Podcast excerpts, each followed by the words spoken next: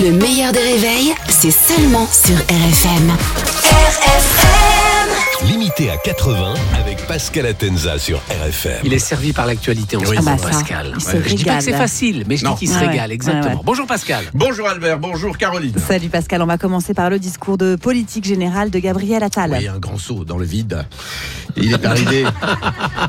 il est arrivé avec des mots euh, très forts. Ringis brisé, Ringis outragé, mais Ringis libéré. Enfin, pas encore.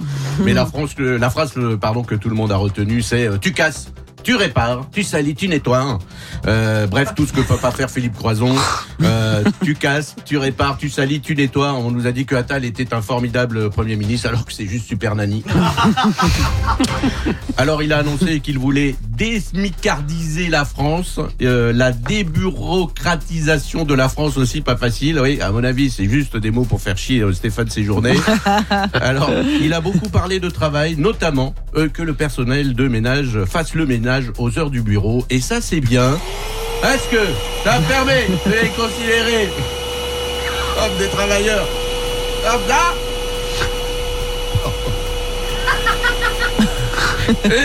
C'est pas pratique hein, quand même, hein, vrai, euh, quand on le fait vraiment. De la société. Voilà, merci Conchita. Eh bien, On Et, embrasse les Conchita oui, qui euh, nous oui, écoutent. hein. évidemment, évidemment, parce qu'elle travaille aux heures de bureau maintenant. Et en plus, euh, être là quand une femme de ménage travaille, c'est une bonne idée. Hein, c'est une idée de, de DSK hein, qui, qui a bien marché. hein, donc Ah on va ouais. le faire ici. Mhm. Il a demandé à tous ses ministres de se mettre à la semaine des quatre jours dans les administrations. Alors ça, ça fait grin- grincer des dents. Euh, quatre jours de travail dans les mairies, c'est quand même deux jours de plus de travail dans la semaine. Euh, en revanche, quatre jours par semaine dans les ministères, ça c'est bien. Ça limite les conneries de Oudéa Castera. Euh, quatre jours, ça fait que quatre conneries par semaine. hein, Donc ça se tente. Ça Moi, se tente. euh, qu'on qu'on peut prendre. Allez, on ouvre maintenant le dossier grogne des agriculteurs qui se poursuit. Le blocus de Paris commence à se faire sentir. Décidément, Paris, on lui aura tout fait. La Révolution française, la Commune, l'occupation, Anne Hidalgo, tout, tout, on lui aura tout fait. Et c'est pas fini. Ils vont être rejoints demain jeudi par les enseignants.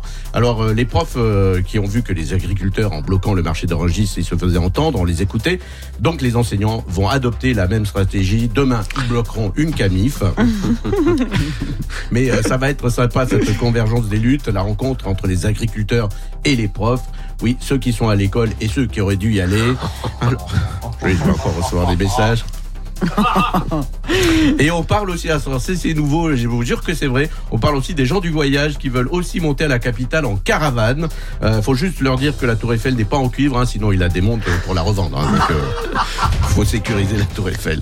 Et enfin, préavis de grève à la CGT et à la RATP qui va du 5 février au 9 septembre. Ah oui, oui c'est long. 7 mois. Même euh, le technicien de SFR, il te donne pas une fourchette aussi large pour venir t'installer la fibre.